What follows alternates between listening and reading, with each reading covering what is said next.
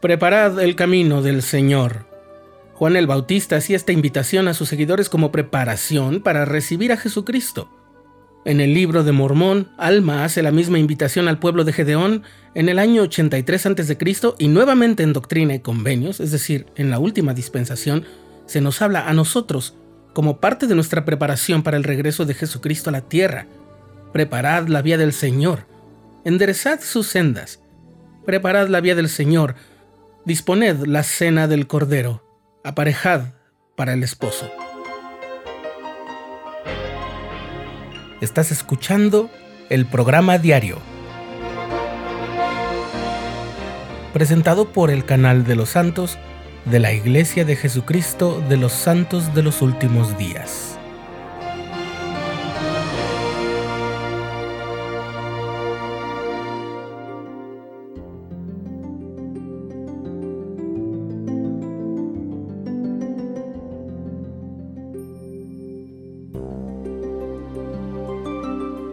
El profeta José Smith había completado la traducción inspirada de los primeros capítulos de Mateo más de seis meses antes de que se recibiera esta revelación. No obstante, William M. McLellan escribió que esa revelación se refería al tema de Mateo 6, 10, donde el Señor pide en oración, venga tu reino. En el capítulo 2 del libro de Daniel en el Antiguo Testamento, leemos el relato de un sueño que el rey Nabucodonosor pidió a Daniel el profeta que interpretara.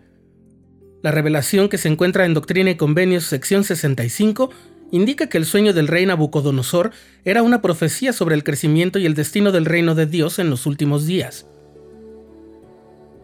En abril de 1834, Wilford Goodruff participó en una reunión del sacerdocio en Kirtland, Ohio, en la que el profeta José Smith profetizó sobre el destino del reino de Dios. Un tiempo después, el presidente Woodruff habló sobre lo que ocurrió durante aquella reunión. El profeta llamó a todos los que poseían el sacerdocio para que se reunieran en una pequeña cabaña que servía de escuela. Era una casa muy chica, tal vez de poco más de cuatro metros cuadrados, pero en ella se reunió todo el sacerdocio de la Iglesia de Jesucristo de los Santos de los Últimos Días, que se encontraba en el pueblo de Kirtland. Cuando nos reunimos, el profeta pidió a los élderes de Israel que se encontraban con él que dieran testimonio de esta obra.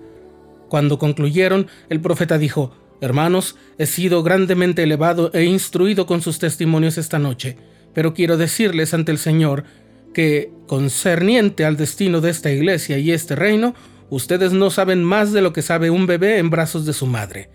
No lo comprenden.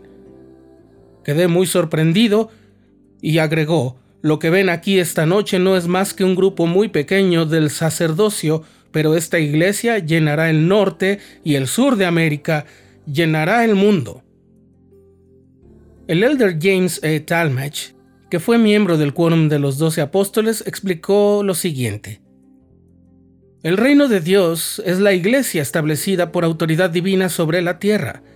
Esta institución no pretende ningún dominio temporal sobre las naciones, su cetro de poder es el del santo sacerdocio que se ha de emplear para predicar el Evangelio y administrar sus ordenanzas para la salvación de todo el género humano, los vivos así como los muertos.